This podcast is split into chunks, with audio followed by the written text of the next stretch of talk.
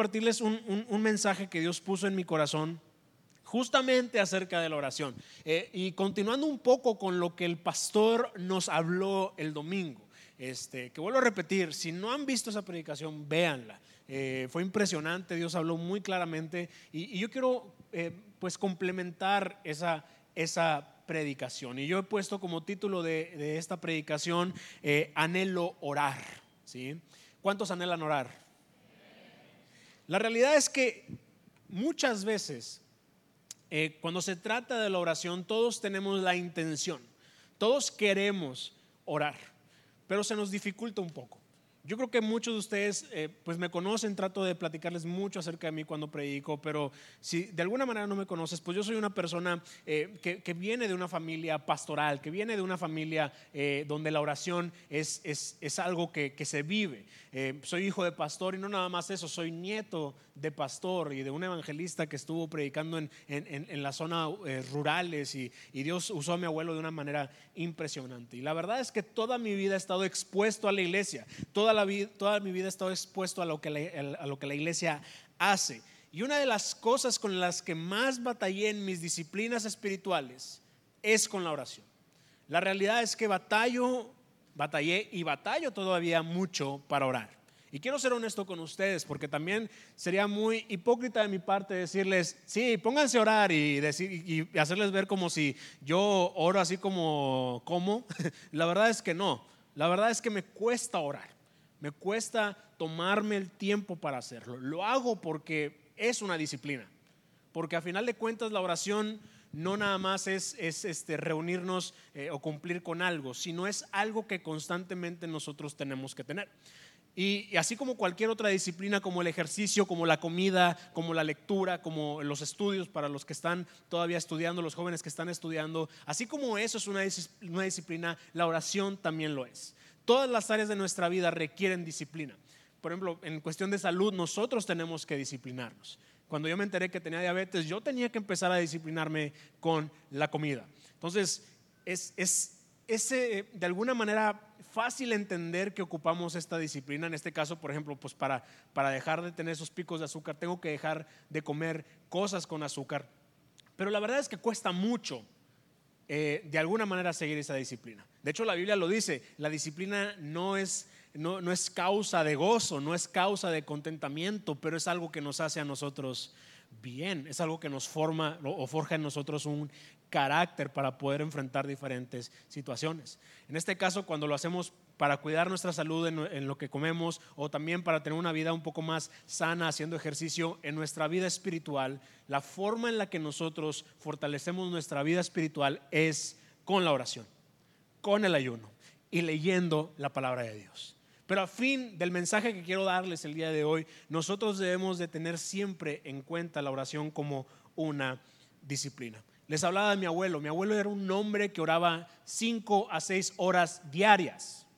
Cinco a seis horas diarias. Hermanos, oraba cinco horas diarias. Ese hombre tenía que irse al cielo directito VIP en primera clase. Y seguramente tenía así una placa en, el, en el camino de horas y su nombre Víctor Garza, don Domingo Víctor Garza, porque ese hombre oraba bastante.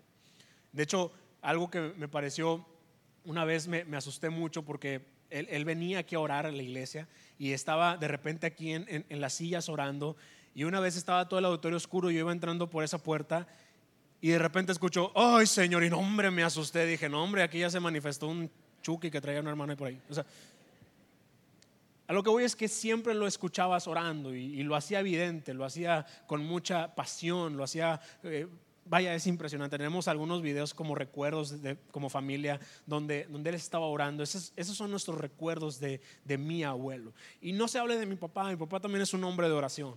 Él siempre está en las oraciones de las seis. Cuando está en la ciudad, él está en las oraciones de las seis de la mañana y cuando puede está también en las oraciones de las ocho de la mañana. Son, y, aparte yo me consta, eh, al menos cuando yo vivía con él, yo escuchaba cuando él oraba todos los días. Entonces, imagínense, tengo esta herencia, este legado para orar y causaba un conflicto en mí porque honestamente batallo y batallé mucho para poder conectar con la oración, para poder conectar en las reuniones de oración. Cuando hay reuniones de oración a mí me cuesta mucho conectar, me cuesta mucho enfocarme. No sé si es un tema mío, este, donde realmente no, no puedo prestar completamente atención en ese momento, pero me cuesta hacerlo. Y eso a lo mejor ha llevado a que de alguna manera en mi vida particular eh, he llegado a la conclusión de que realmente batallo mucho para orar. Y a ver, yo sé que no soy el único. Yo sé que muchos de los que estamos aquí, por no decir que todos, batallamos para orar. O nos cuesta orar. Queremos orar, anhelamos orar, pero no lo hacemos o no lo hacemos al menos como deberíamos de hacerlo. Y luego, como por si fuera poco, las reuniones de oración que ponen a veces los pastores son en horarios bien incómodos, ¿verdad? Martes a las 6 de la mañana, me acuerdo una vez que estábamos en, eh, estaba participando en un, en un evento de, una, algo de jóvenes, donde nos ponían a orar a las 4 de la mañana. Hermanos, a las 4 de la mañana Dios está en Japón ocupándose de otros asuntos. Esa era mi excusa para no orar, ¿verdad? Obviamente Dios es eh, omnipresente, omnipotente y puede hacerlo en cualquier momento. Pero imagínense, a las 4 de la mañana nos levantaban a orar. Yo sé que a veces, a veces nosotros este, batallamos porque es, es realmente difícil, realmente significa un sacrificio en ocasiones hacerlo, pero estoy convencido de que la oración en nuestra vida espiritual lo es todo. Y necesitamos nosotros hacer una disciplina, hacer un hábito, y más que un hábito, ser constantes en lo que Dios quiere que hagamos, que es orar. ¿Y a poco no está peor cuando es el, periodo de ayuno? Que tienes que ayunar y aparte orar. Está más feo, ¿ah? Porque yo, yo cuando estoy ayunando inmediatamente oro por los alimentos, no sé por qué. No sé por qué. Estoy orando a las 2 de la tarde, ya estoy acostumbrado a orar por los alimentos. Digo, Señor, te doy gracias por los alimentos. Ay, sí, sí, cierto, estoy ayudando.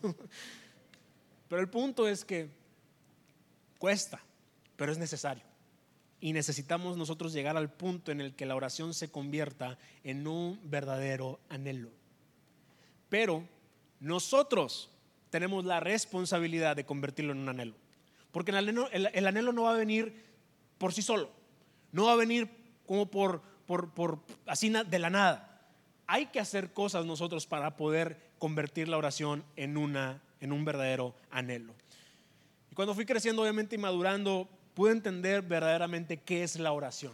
Y la oración no son una serie de palabras de lo que queremos decirle a Dios. No son frases que mencionamos solamente para hablarle a Dios. La oración es la única forma de expresar lo que tu espíritu necesita. Es la única. El problema es que nosotros no vemos muchos de los problemas que tenemos en nuestra vida como un problema realmente espiritual. Y déjeme decirle algo todos los problemas que nosotros tenemos en la vida son espirituales. Por eso es importante que nosotros oremos, porque Dios sabe nuestras necesidades, claro que lo sabe. Dios sabe que en este momento probablemente no tengas un trabajo. Dios sabe que en este momento a lo mejor estás luchando con un pecado. Dios sabe que en este momento a lo mejor eh, necesitas ser sanado. Dios lo sabe. Pero la única forma de expresar lo que hay en nuestro espíritu, de lo que necesita nuestro espíritu, para poder resolver todas estas cosas que estamos viviendo es a través de la oración. Por eso es importante que nosotros no veamos la oración solamente repetir palabras y ya. No solamente decir algo y, algo medio bonito y algo medio wow o lo que todo el mundo está repitiendo, sino realmente ser conscientes de que solamente a través de la oración podemos expresar lo que nuestro espíritu necesita. Estamos tan acostumbrados a decir con palabras lo que sentimos que confundimos justamente la oración con eso, con decirle a Dios lo que siento. Y muchas veces la oración no, no tiene que ser así, porque la oración, eso hace que la oración se vuelva como monótona, como sufrida, como realmente no algo que, que realmente nosotros podamos disfrutar. Y es que siempre decimos y escuchamos esta, esta frase de que orar es platicar con Dios. Y no sé tú, pero yo disfruto mucho platicar, por ejemplo, con mi esposa.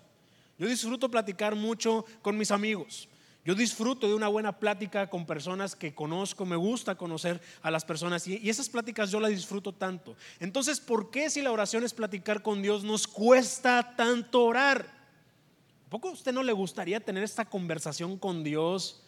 De, escuchar a Dios así literalmente que te diga que te ama solamente. ¿No te gustaría que escucharas las palabras? Si, si cuando te lo dice un ser amado, si cuando te lo dice tu esposa, si cuando te lo dicen tus papás, cuando te lo dicen las personas a las que realmente amas, te dicen te amo, sientes así como que, como que así el cosquilleo, dices, ay, híjole, se siente bonito. Imagínate que Dios te diga así con esa voz audible que estamos acostumbrados a oír, te amo. Claro que disfrutamos o disfrutaríamos de esa plática. Pero entonces, ¿por qué nos cuesta orar? ¿Por qué nos cuesta realmente hacer este hábito o esa disciplina de poder platicar con Dios?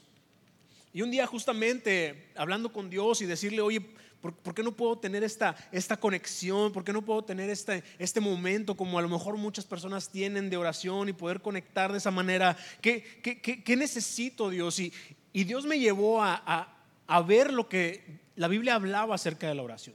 Y una de las cosas que descubrí, que muchos versículos, no todos, pero muchos versículos, cuando habla acerca de la oración, habla también de una palabra clave que es importante que nosotros tomemos en cuenta. En muchos versículos, cuando habla de la oración, siempre usa como adjetivo o incluso como verbo la palabra perseverar. La clave está para poder tener una vida de oración, para poder anhelar orar, está en la perseverancia está en la constancia. Al final de cuentas, la perseverancia y la constancia es lo mismo. Perseverar es tener constancia. Y una forma de ser congruente con nuestra fe, con lo que dices creer, con lo que mencionas, con lo que presumes incluso en redes sociales de creer, una forma de ser congruente con nuestra fe es perseverando en la oración. Es haciendo la oración de manera constante y no algo eventual, no algo que sucede de repente, sino algo que está siempre en ti. Pero el problema está en que condicionamos la oración al resultado de la misma. Si no recibimos lo que nosotros pedimos de la forma en la que nosotros pedimos, dejamos de orar, dejamos de ser constantes. Es como cuando vas el primer día al gimnasio y piensas que los 20 kilos que tienes arriba que te llevó 20 años construir, piensas que se van a terminar de un día para otro. Déjeme decirle algo. Si usted se inscribe al gimnasio con la expectativa de ni siquiera en un día, en una semana, ver resultados sustanciosos cuando definitivamente esa panza que tiene colgando hay 20 años ha estado ahí siempre, no va a haber resultados. Pero ¿cuál es la clave de las personas que que han visto resultados? La constancia. Van, ahí están, van todos los días o al menos cada dos días o al menos de manera disciplinada están yendo y por eso ven resultados. Y en la oración es exactamente lo mismo. La oración, aunque Dios sí responde de forma inmediata y también responde de forma sobrenatural, pero también Dios quiere que nosotros perseveremos. ¿Te has puesto a pensar qué pasaría el día que tú recibas tu milagro? ¿Dejarías de orar? Probablemente ahorita me dirías, no, yo nunca dejaría de orar porque mi Dios es mi todo y lo que tú quieras. Sí, ahorita me dirías eso. Pero ese día, probablemente hasta se te olvide agradecerle por lo que Él hizo en tu vida. Y este mensaje no viene con la intención de juzgarte ni de condenarte, viene con la intención de que reflexionemos y que cuando suceda, lo último que dejemos de hacer es orar. Cuando usted reciba su milagro, siga orando. Porque déjeme decirle algo, la oración no termina cuando usted obtiene algo. La oración debe ser continua, debe estar todos los días. Usted tiene que tener un estilo de vida de oración. Ahora, hay algo que nosotros debemos de tener en cuenta. Es que Dios siempre responde. Pero el problema es que nosotros no sabemos valorar su respuesta. No sabemos valorar las respuestas de Dios, pero Él siempre responde. Y ahí es donde nosotros debemos buscar la perseverancia en la oración. Y yo quiero compartirte cuatro cosas que yo vi en cuatro versículos, donde justamente se conjuga la palabra oración con la palabra perseverar. Son cuatro cosas que creo que nos ayudan a poder tener en cuenta o a poder crear en nosotros este hábito de orar, o que nos ayuda a poder ser constantes siempre en la oración. Y lo primero que necesitamos para poder ser perseverantes en la oración, lo primero que necesitamos es renovar nuestra mente. Dice si ustedes van a, Romanos 12, que es un pasaje de la Biblia que muchos de nosotros conocemos, que es un pasaje que incluso no sabemos de memoria, eh, comienza, bueno, no, empieza en el versículo 2, obviamente un versículo antes, pero en el versículo 2 de, de Romanos 12, que es el que todos nos sabemos, dice que la voluntad de Dios es buena, agradable y perfecta. Y antes de ese versículo dice que no nos conformemos a este siglo, sino que eh, renovemos nuestra mente para poder entender la voluntad de Dios que es buena, agradable y perfecta. ¿Qué quiere decir esto? Que para, nosotros que vamos a descubrir cómo es la voluntad de Dios, tenemos que renovar nuestra mente. Pero si usted continúa en el, en capítulo 12 de, de Romanos, si usted continúa leyendo, Pablo empieza a hablar empieza a escribir una serie de cosas que debemos de hacer como cristianos, que son muy interesantes y usted puede leerlo, pero en uno, en el versículo 12, eh, menciona justamente eh, lo siguiente acerca de la oración. Dice, mientras esperan al Señor, muéstrense alegres, cuando sufran por el Señor, muéstrense pacientes, y cuando oren al Señor, muéstrense constantes. De alguna manera hay una relación muy estrecha entre renovar nuestra mente, entender la voluntad de Dios y orar constantemente. Y una de las cosas que debemos de tener para perseverar es tener una mente renovada. No pensar como pensábamos antes. No creer como creíamos antes. No ver las cosas como antes nosotros las veíamos. Y la realidad es que sí necesitas una mente renovada para entender la voluntad de Dios y también para orar, porque humanamente hablando, la oración carece de lógica. La oración, humanamente hablando, en términos generales, no tiene lógica. Para la sociedad, la oración probablemente es hablarle a alguien que no te escucha o alguien que algunos dicen que no existe. Para algunos la oración simplemente es hablar al aire o, o lo que sea, pero no no tiene un sentido, o es más, cuando unos quieren tomarle un sentido, lo ven como, como, como algo completamente diferente a lo que realmente es orar. Y la única forma de poder ser constantes en esto que es ilógico es simplemente cambiar por completo nuestra manera de pensar. Simplemente dejar que Dios arranque nuestras ideas antiguas o nuestras ideas equivocadas para poder realmente estar constantes en lo que Dios quiere que hagamos. Porque para entender la voluntad de Dios, la locura de la voluntad de Dios, necesitas una mente renovada. No puedes entender lo que Dios quiere para ti si sigues pensando como pensabas antes. Necesitas cambiar tu mente, porque si no, no va a tener ningún sentido para ti hacer lo que Dios te pide que hagas. Y déjenme decirles esto, una mente renovada genera una fe sin precedente. Una mente renovada te lleva a confiar de una manera impresionante. Quiero platicarles unas cosas acerca de mi esposa. Nada malo, solo cosas buenas. Ya me vio con cara así que, ¿qué vas a decir? Mi esposa es de esas personas, y digo esas personas porque al menos yo no, yo no soy tan así, me a veces como que, pues no sé, a mí me, me cuesta más trabajo. Pero ella es de las que ora por todo. Y literal ha orado por cosas como, una vez en un parque de diversiones estábamos haciendo una fila muy larga, como de una hora, y empezó a orar Elisa, Señor, yo te pido por favor que nos ayudes a que la fila se acorte. Y yo, Elisa, ¿por qué le pides eso a Dios? Hay gente orando porque los sane de cáncer y otras cosas y estoy pidiéndole eso. Oigan, hermanos, de una hora se bajó a diez minutos. Yo, órale.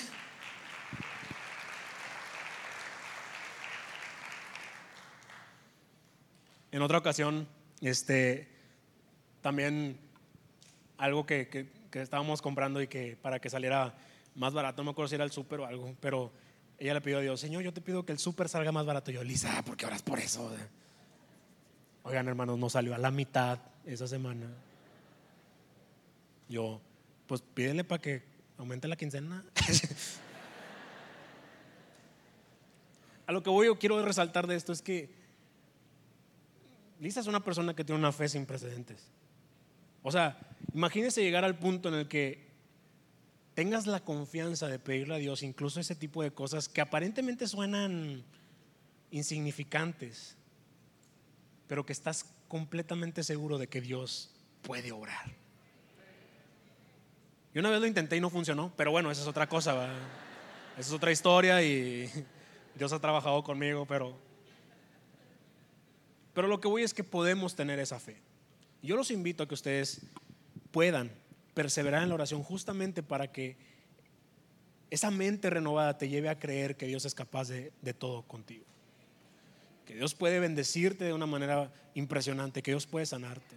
A mí me, sorprendía que el pastor decía que, hay, cristianos que no creen que Dios puede sanar, que no tiene caso pedirle a Dios que te sane. ¿Sabes? Eso es simplemente tener una fe limitada. Porque Dios tiene el poder de sanarte. Dios tiene el poder de bendecirte. Y sabes, tampoco significa que manipules a Dios o tampoco significa que nada más le estés pidiendo. Simplemente, simplemente es tener la confianza suficiente de que Dios es capaz de cumplirte incluso algunos caprichos.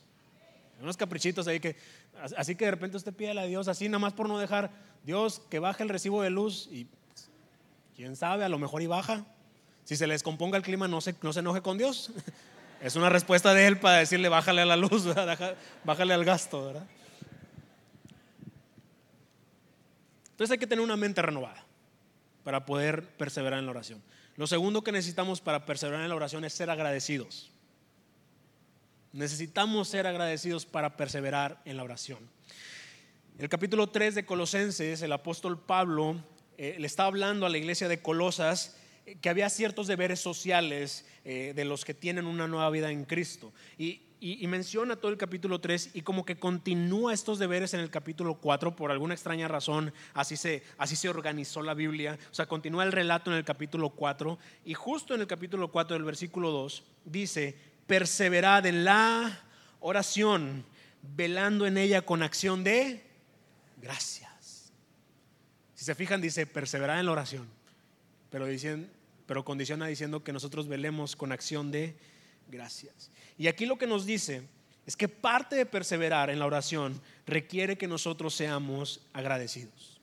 Debemos orar siempre con gratitud. Es más, algo que yo he aprendido es que antes de pedir, antes de orar, yo primero siempre inicio siendo agradecido con Dios por lo que ya hizo, por lo que está haciendo y también por lo que va a hacer. Y una de las, uno de los hábitos que nosotros debemos de tener al momento de orar es siempre decirle a Dios, yo te agradezco de antemano por lo que vas a hacer en mi vida.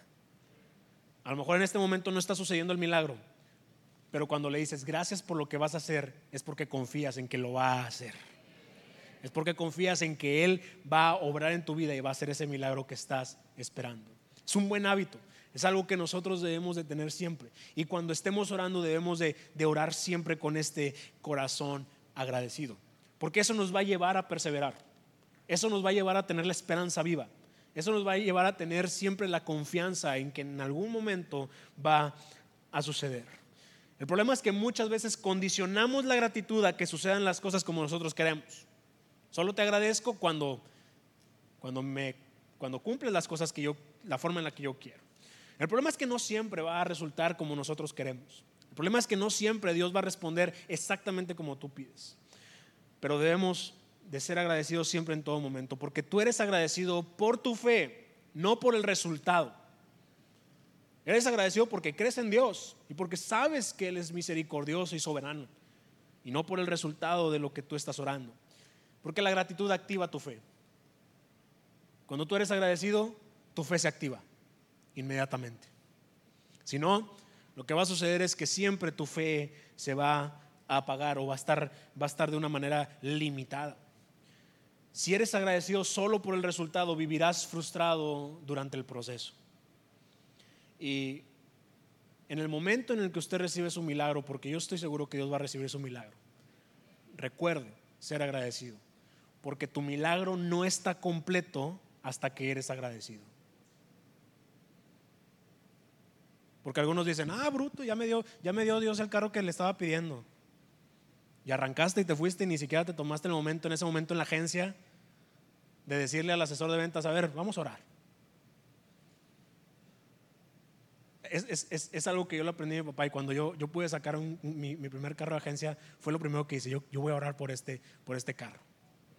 Y saben, a veces nosotros así recibimos la bendición y se, y se nos olvida simplemente decirle a Dios gracias. ¿Sabes? El milagro, déjenme decirles algo, lo más,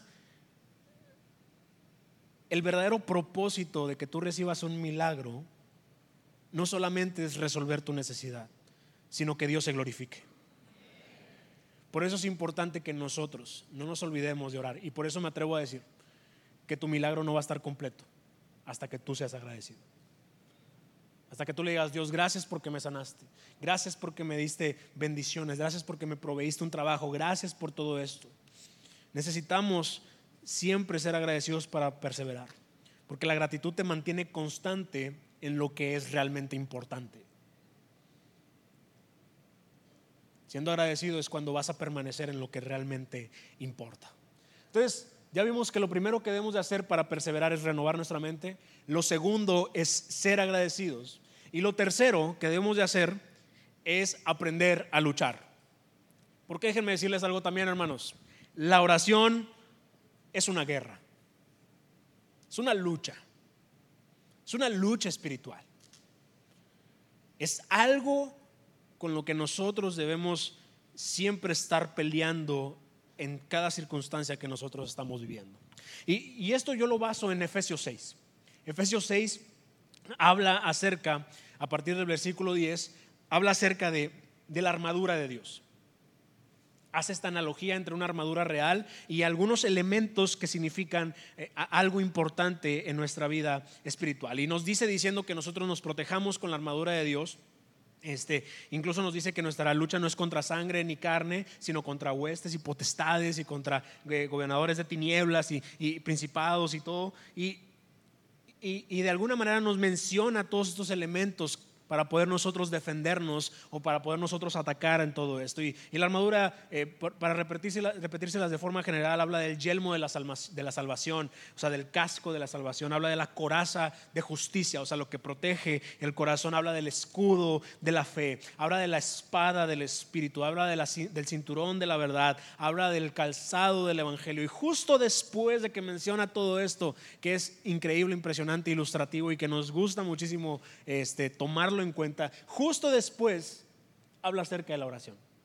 Y muy pocas veces nos ponemos o nos detenemos a, considerar que la armadura no está completa sin la oración.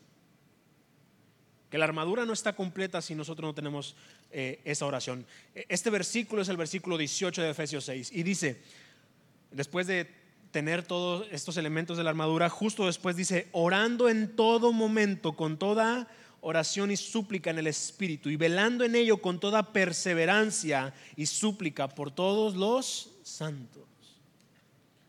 Si se fijan, no solamente nos dice aquí, aquí está la armadura para que te protejas y para que luches, sino que nos dice que la armadura tiene congruencia cuando nosotros estamos orando en todo momento, en todo tiempo. Y no solo eso, sino que perseveremos, que lo hagamos con perseverancia para poder perseverar en la oración, necesitamos saber contra qué estamos luchando y resistir a lo que el enemigo manda contra nosotros.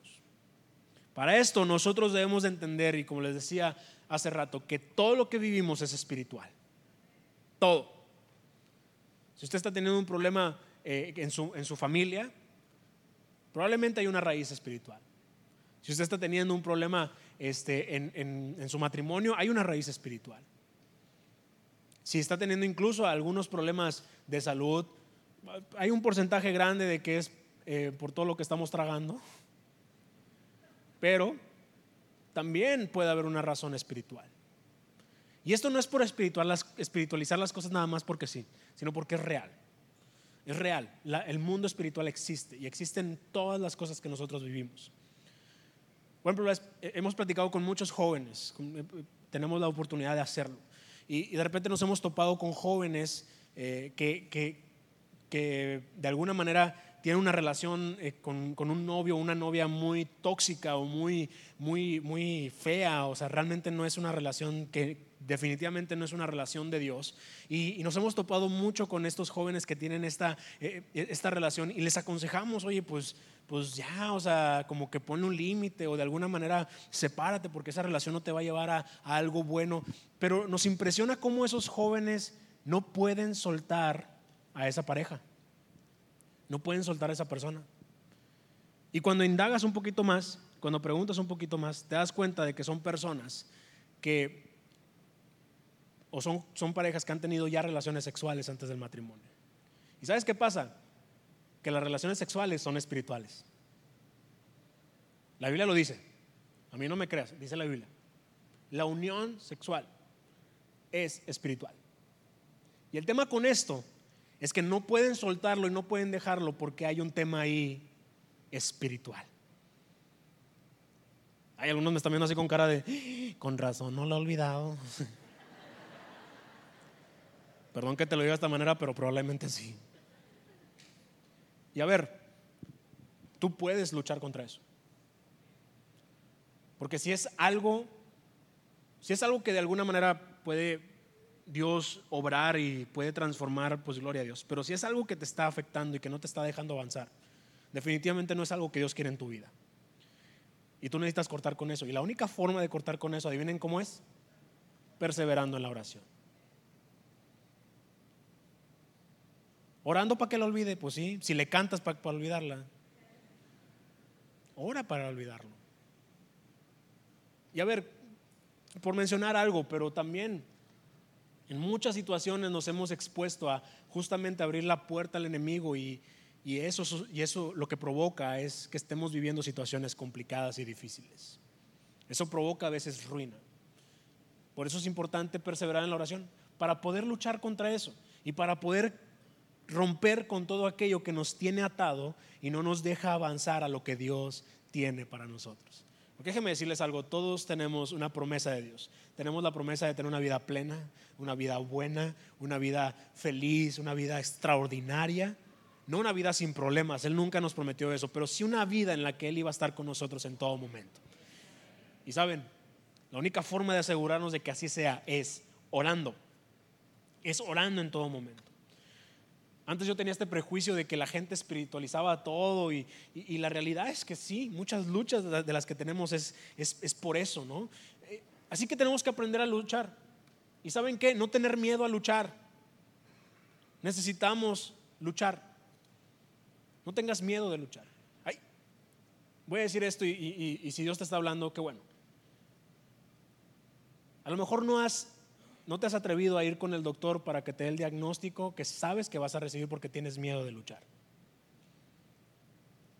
No tengas miedo. No tengas miedo a que el diagnóstico probablemente pueda salir mal.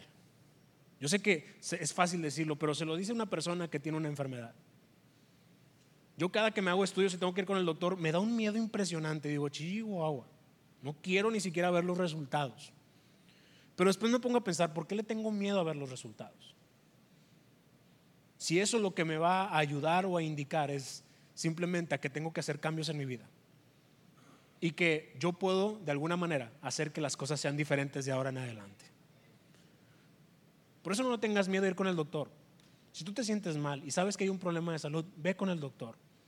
¿Qué es lo peor que puede pasar? ¿Que te recete medicamento? ¿Sabes? Lo mejor que te puede pasar cuando tú recibes un diagnóstico negativo es que Dios se glorifica en tu vida. Así que ve siempre pensando en que si tú recibes un diagnóstico malo, es una oportunidad y una excusa para que Dios se glorifique, para que Él haga un milagro en ti. No tengas miedo de eso.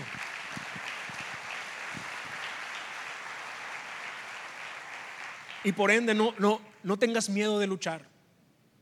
No tengas miedo de hacerlo. No tengas miedo de guerrear por tu familia. Hay hombres que les da, que, tienen miedo de guerrear por su familia. No tengas miedo de guerrear por tu familia. No tengas miedo de guerrear por tu matrimonio. lucha. Claro, aprende a luchar. Busca cómo hacerlo para que realmente luches de la manera adecuada. No cometas el error de luchar sin oración. No cometas el error de pensar que puedes solucionar todo sin la oración. Probablemente haya cosas que humanamente tú puedas hacer, pero déjenme decirles algo, aún y en esas cosas que tú puedes hacer humanamente hablando, cuando dejas que Dios intervenga, las cosas salen muchísimo mejor. Entonces siempre lucha orando y resiste en tu lucha. Sabes, la oración es una armadura infinita que siempre te está protegiendo y que cuando se necesita va y ataca de manera eficaz, de manera eficiente. Entonces ya vimos tres cosas que necesitamos para perseverar. La primera es renovar nuestra, la segunda es ser y la tercera, aprender a luchar. Y la cuarta y última, lo que necesitamos para perseverar en la oración es ser llenos del Espíritu. Ser llenos del Espíritu Santo. Y antes de que esto lo, lo tomes como algo místico y raro, déjame decirte que, es importante que el Espíritu esté en nosotros para que la oración pueda ser constante. Y esto yo lo veo en, en el capítulo 2 de Hechos, que en el capítulo 2 de Hechos habla de un relato extraordinario de los inicios de la iglesia después de que Cristo murió y fue al cielo en el capítulo 2 de Hechos habla de, algo que sucedió que fue impresionante y fue el Pentecostés. En el momento en el que en el Pentecostés el Espíritu Santo se derramó y muchas personas fueron llenas de él. Y si tú continúas en el capítulo 2, vemos que hubo gente que, se contagiaba de lo que estaba sucediendo, pero también había gente que se estaba burlando, que estaba haciendo eh, grilla, que estaba haciendo sarcasmo de, lo que estaba sucediendo. Y, si tú continúas todavía leyendo después de, de que menciona esta parte de que había gente burlándose, vemos que Pedro hace un discurso defendiendo lo que estaba sucediendo. Empieza a defender, empieza a decir el por qué, el cómo, el, el qué está pasando. Y, y tratando de alguna manera de convencer a todas estas personas que se estaban burlando y y lo que logró con ese discurso, imagínense lo impresionante que fue, fue que tres mil personas más, eso lo dice la Biblia, tres mil personas más se arrepintieran y se unieran a todo lo que estaba sucediendo. Realmente lo que estaba pasando ahí era espiritual y estaban todos siendo llenos del Espíritu Santo. Pero en el versículo 42, en el versículo 42, que es el último versículo de este pasaje, no del capítulo 2, sino del pasaje donde relata todo lo del Pentecostés, dice, y perseveraban en la doctrina de los apóstoles, en la comunión unos con otros, en el partimiento del pan y en las oraciones.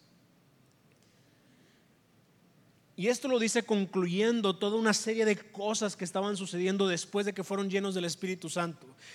Y termina diciendo que perseveraban en las oraciones cuando estaban siendo llenos del Espíritu Santo. Lo que nos dice es que para perseverar en la oración necesitamos ser llenos del Espíritu Santo. Suena místico, Suena raro, suena extraño, pero el Espíritu Santo es más que una, manifestación mística y extraña.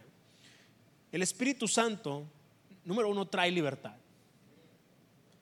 Dice 2 Corintios 3, 17, pues el Señor es el Espíritu y donde está el Espíritu del Señor, ahí hay libertad.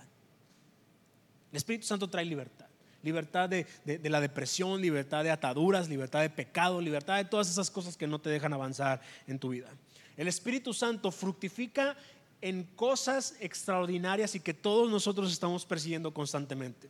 El fruto del Espíritu, dice Gálatas 5, 22 y 23, es amor, gozo, paz, paciencia, benignidad, bondad, fe, mansedumbre y dominio propio. Todos estamos buscando constantemente estas cualidades y lo increíble de todo es que simplemente es un fruto del Espíritu Santo. Tú quieres amar de una manera incondicional, ser, lleno del Espíritu Santo. ¿Quieres encontrar la felicidad? Ser lleno del Espíritu Santo. El Espíritu Santo provoca esto como un fruto de esa relación con Él. El Espíritu Santo te da vida. Dice Juan 6:63, el Espíritu Santo es el que da vida si tú quieres disfrutar tu vida, si tú quieres estar lleno de, ánimo y de alguna manera de, dudar mucho tiempo para poder disfrutar todo lo que viene en tu vida, tienes que buscar al Espíritu Santo. El Espíritu Santo te guía. Dice, pues todos son los que son guiados por el Espíritu de Dios. Él siempre te está guiando a qué decisiones tomar, te está guiando a dónde tienes que ir, a qué, qué puertas abrir y qué puertas no abrir. Y sabes, esto es lo más increíble, que el Espíritu Santo es testigo de nuestra identidad como hijos de Dios. Dice Romanos 8:16, pues su Espíritu se une a nuestro Espíritu para confirmar que somos hijos de Dios. Si se fijan, el Espíritu Santo es más que simplemente una manifestación. Aunque hay manifestaciones del Espíritu, pero hay más que eso. Y nosotros podemos ser llenos para obtener todas estas cosas extraordinarias, pero nos ayuda a perseverar justamente en la oración. Yo quiero contarles rápidamente algo que nos sucedió como grupo de jóvenes. Ya se los he platicado, a lo mejor ya has escuchado este testimonio, pero te lo quiero platicar para ilustrar un poco lo que estoy diciendo. Hace como un año y medio empezó todo el tema de la sequía. ¿sí? Mm, ya ven que ahorita estamos también en un periodo un poquito difícil de sequía y de falta de agua. A algunos se les nota que les falta agua, no se crean. Es broma, es broma. Pero hace un año y medio estamos así. Y me acuerdo muy bien que, que, empezó con, empezaron todas estas noticias, todas estas tendencias en redes sociales acerca de lo difícil que estaba. Y, y un joven se me acercó y me dijo, oye, tengo una idea. ¿por qué no llevamos a los jóvenes a orar a la presa de la boca? yo quiero ser bien honesto, la verdad es que cuando me dijo eso sí dije, ¿para qué? Imagínate llevar a los jóvenes. Es más, yo pensé, no hombre, nadie va a ir. Para empezar, qué calorón. Segundo, pues honestamente no me parecía como raro. Es más, hasta como que en algún punto había como un prejuicio. Pero yo sentí que Dios me dijo, hazlo, o sea, ¿qué pierdes? ¿Qué pierdes con ir a orar? Y pues de alguna manera no contra mi voluntad, porque en algún momento como que empecé, bueno, pues sí, a lo mejor sí, puede ser buena idea y todo. Dije, bueno, pues va, vamos a orar. Dimos el anuncio un sábado, dijimos, oigan, el próximo sábado vamos a ir a orar a la presa de la boca, el que quiera ir. Para nuestra sorpresa, llegamos y había 150 jóvenes de esta iglesia que llegaron a orar. Cuando yo vi eso, me, me pareció muy impactante de cómo había jóvenes había jóvenes que sabían lo importante de orar. Lo peor que es que yo el pastor de jóvenes, imagínense cómo está el pastor. Pero ellos, e, ellos querían orar, sabían de la necesidad de orar. Eso conmovió en mi corazón y, y también me conmovió mucho ver toda la situación que estábamos viviendo. Imagínense, estábamos, nos pusimos justo en medio de la presa de la boca, ahí lo veíamos en el mapa, y, estaba completamente vacía. O sea, era muy poquita el agua que había. Eso me conmovió bastante. Y empezamos a orar, empezamos a orar, orar, orar. Se nos ocurrió transmitirlo en redes sociales, se nos ocurrió tomar fotos y compartirlo en redes sociales. Y no sé cómo, no sé de qué manera, pero llegó, todo ese material llegó a manos de la licenciada María Julia Lafuente. Y hizo una nota, bueno, el noticiero hizo una nota acerca de eso y decían, el grupo Panorama La Fe, así, así tal cual como nos llamamos. El grupo Panorama La Fe se reunió a orar en la presa de la boca. Ellos dicen que Dios puede escuchar su oración y puede hacer llover. Y en ese momento fue como que, ah, salimos con María Julia de la Fuente para empezar. Y segundo dijimos, wow, o sea, qué impresionante, cómo les llamó la atención eso, ¿no? Y uno pensaría, no hombre, qué padre. Se hicieron virales porque empezó a hacerse viral esa nota. Se hicieron famosos. Lo peor no llegó ahí. Lo peor llegó cuando se publicó toda esa noticia. Nos empezaron a llegar muchos comentarios de burlas. ¿Y saben qué es lo peor? Que era, algunos eran jóvenes de esta iglesia que se estaban burlando de nosotros. Si te quedó el saco, póntelo. Nomás déjame decirte que no me afectan tus comentarios.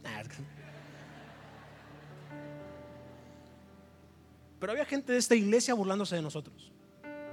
Uno pensaría, oye, pues al menos es de tu iglesia. Si quieres no lo compartas, pero tampoco te burles. Y la verdad es que eso me dolió mucho. Y a ver, no por mí, me dolió mucho por los 150 jóvenes que fueron. Porque dije, yo no quiero que ellos se desanimen. O sea, yo no quiero que ellos e-, ellos pierdan esta, esta, este ímpetu, esta necesidad de orar. Y, y la verdad es que en ese momento para mí fue un, ¿sabes qué?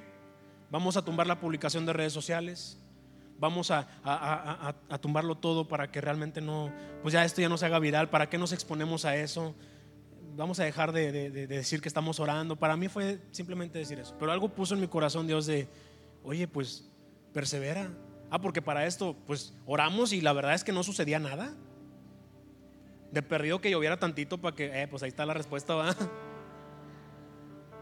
Un charquillo de perdido ahí. Una escupidita, Dios, de perdido.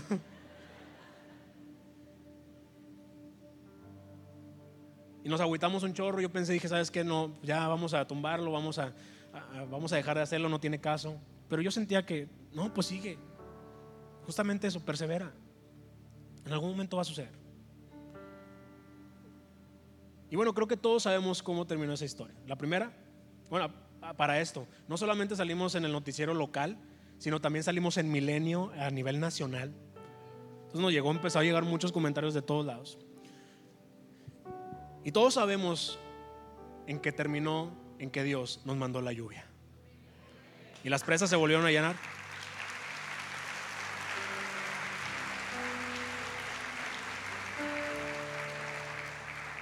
Me acuerdo muy bien la primera lluvia después de esa oración. Porque estábamos acá bien aguitados por todos los comentarios de redes sociales. Me acuerdo perfectamente. Llovió como dos minutos, hermanos, nada más. Así, dos minutos, nosotros, gracias Dios. Hasta lo publicamos. Ya empezó a llover y ya se acabó los dos minutos, pero llovió.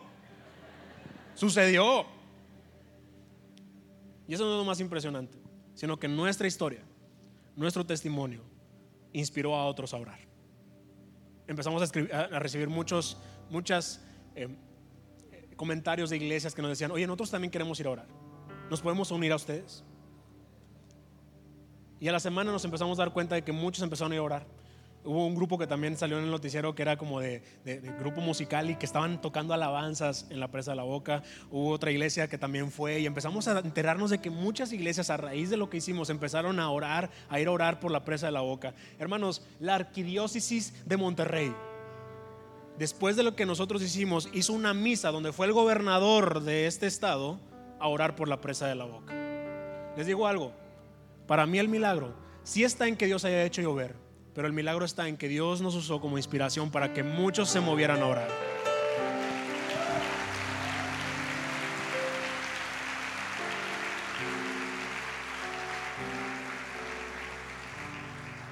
Pero todo está en perseverar.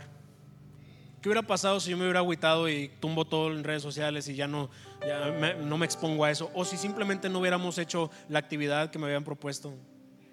Probablemente, digo, Dios hubiera sido a otra persona, no es como que nos necesite siempre a, nosotros, Dios, es, Dios, puede hacerlo con cualquiera, pero Él en su soberanía, en su misericordia, nos quiso usar a nosotros. Y nos, hablan, nos han hablado de muchos noticieros cristianos alrededor del mundo para entrevistarnos y preguntarnos por lo que hicimos. Saben, ahí yo me di cuenta de que es muy importante que nosotros perseveremos sin que nos agüitemos porque se burlen, porque nos digan, porque nos critiquen, porque nos menosprecien. Al final de cuentas la oración tiene poder. Y de alguna manera va a suceder. Ahorita como que necesitamos otra vez ir a la presa, ¿verdad? Porque está medio seca el asunto, ¿verdad?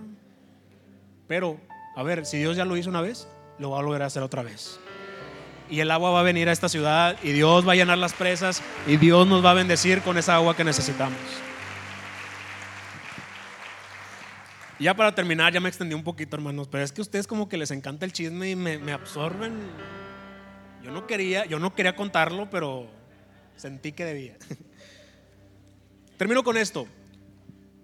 Si nosotros nos vamos al original de cada uno de estos versículos que les acabo de leer, en el original de cada uno de estos versículos, en el caso de Romanos 12:12, 12, eh, dice la palabra constancia, pero es la misma palabra que se usa en el original con la palabra perseverancia en los otros versículos. Al final de cuentas es lo mismo perseverar y, ser constantes. El punto es que en el original la palabra que se usa para perseverar es la palabra proscartereo. Y esta palabra, su primera definición, su primera traducción es anhelar. Entonces hay una estrecha relación entre perseverar y anhelar, al menos bíblicamente hablando. Bíblicamente hablando, Perseverar es anhelar. Perseverar en la oración es anhelar la oración. Es tener un deseo genuino de orar. Y nosotros debemos de buscar anhelar la oración. La única forma, como les digo, es, es, perseverando. Y para perseverar hay que renovar nuestra mente. Hay que ser agradecidos. Hay que aprender a luchar. Y también hay que ser llenos del Espíritu. Cuando anhelas algo, no hay nada que te detenga a conseguirlo. Cuando realmente hay un deseo en tu corazón de algo, haces lo que sea con tal de obtenerlo. Y termino con esto. Si tú conviertes en anhelo la oración, tu relación con Dios se convertirá en tu recompensa. Y no vas a estar esperando o tener una expectativa de algo. Simplemente el hecho de poder pasar tiempo con Dios va a ser una recompensa para ti. Simplemente acercarte a Él y pedirle, y, no nada más pedirle, sino también adorarlo, de disfrutar su presencia solamente. Eso se va a convertir en una recompensa para ti.